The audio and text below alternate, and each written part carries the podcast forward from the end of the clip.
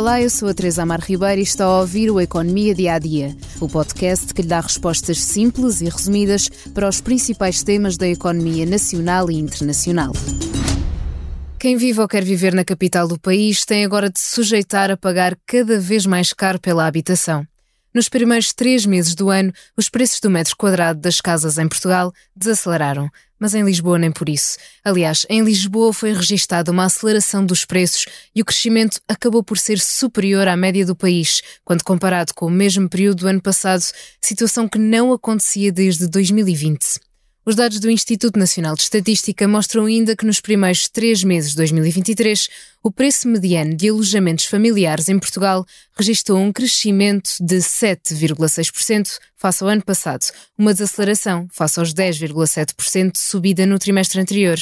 Em Lisboa, os preços no primeiro trimestre eram 9,2% mais altos do que no mesmo período do ano passado, um número superior aos 8% de crescimento dos preços no quarto trimestre de 2022. Os preços no mercado vão crescendo também à boleia das compras estrangeiras. Segundo o INE, nas áreas metropolitanas de Porto e Lisboa, o preço mediano por metro quadrado das transações envolvendo compradores estrangeiros superou em mais de 70% os valores das transações feitas por cidadãos nacionais, ou seja, os estrangeiros compram as casas 70% mais caras do que os portugueses. O arrendamento das casas também não parece solução. Segundo o INE, em junho, os preços das rendas subiram 4,6% se compararmos com o mesmo mês do ano passado. Neste caso, todas as regiões tiveram aumentos. A crise na habitação não parece dar tréguas, por isso os portugueses já procuram alternativas. Na edição do semanário da semana passada, o Expresso escreveu em manchete: Preço das casas aumenta a procura de garagens para viver. É legal e mais barato, por isso foi uma alternativa arranjada pelos portugueses, a par com lojas, armazéns ou outros espaços que seja possível transformar em habitação.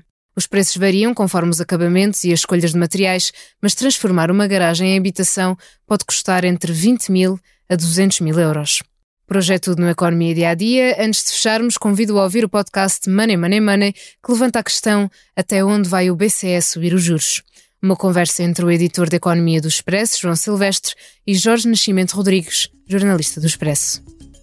Obrigada por estar desse lado. Se tem questões ou dúvidas que gostaria de ver explicadas no Economia Dia a Dia, envie um e-mail para tearribeira.expresso.empresa.pt. Voltamos amanhã com mais novidades económicas.